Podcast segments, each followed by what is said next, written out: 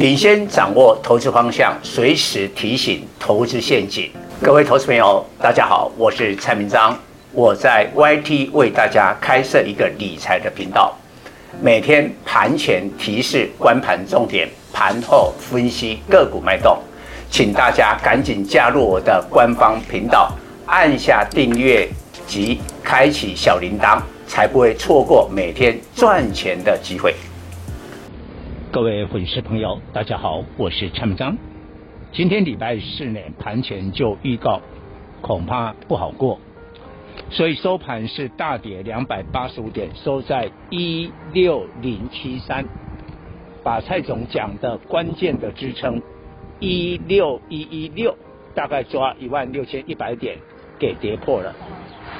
那最主要就是美国股市现阶段两大利空，第一个公债市利率的飙升。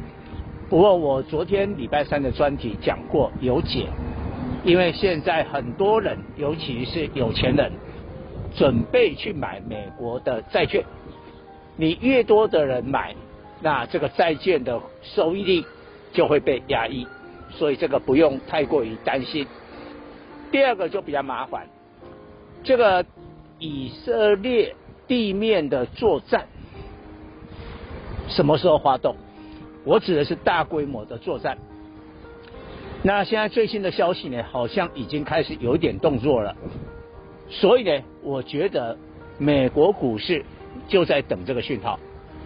那因为受到了美国股市的拖累，台股今天撑不住。你看哦，三大法人今天的卖超是三百多亿，光一个外资就卖了两百八十几亿。即便政府基金八大行库今天去复盘。护得住吗？护不住，所以今天大跌呢，理所当然。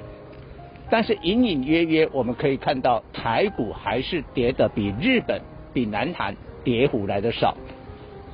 日本跟南韩今天的跌幅都是两趴多，但是我们也看到了一个曙光，大陆的股市上证指数是翻红，上证这一波跌破了三千点之后。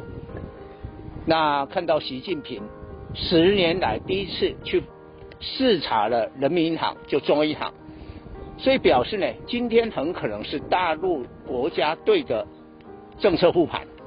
那大陆护盘，你想台湾也会护盘，但是呢，今天撑不住。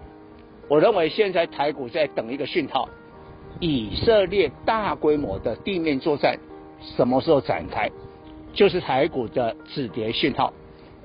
不过今天全盘皆墨，我们看一下，因为中国对美国对中国的 AI 禁令突然的提前生效，所以让辉达这些的股票大跌。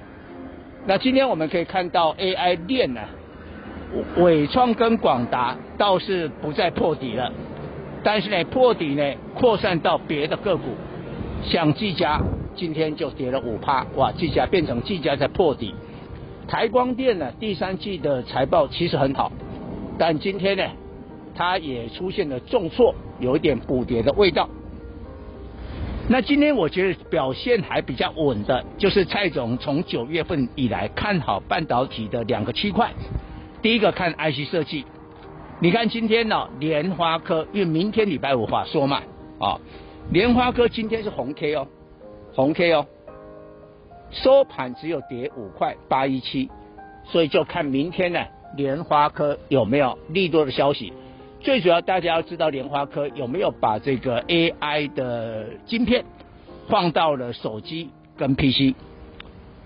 那另外一个部分记忆体啊，虽然说今天记忆体呢呃全盘皆墨，但是你来看一下三二六零的威刚五二八九的宜鼎，其实都跌的不多，跌的不多啊。那这显示呢。现在是因为大盘还没有止跌的讯号，一旦止跌，这些基本面比较强的股票，线型比较好的，筹码比较干净的股票，一定会率先反应。以上报告。本公司与所推荐分析之个别有价证券无不当之财务利益关系。本节目资料仅供参考，投资人应独立判断、审慎评估并自负投资风险。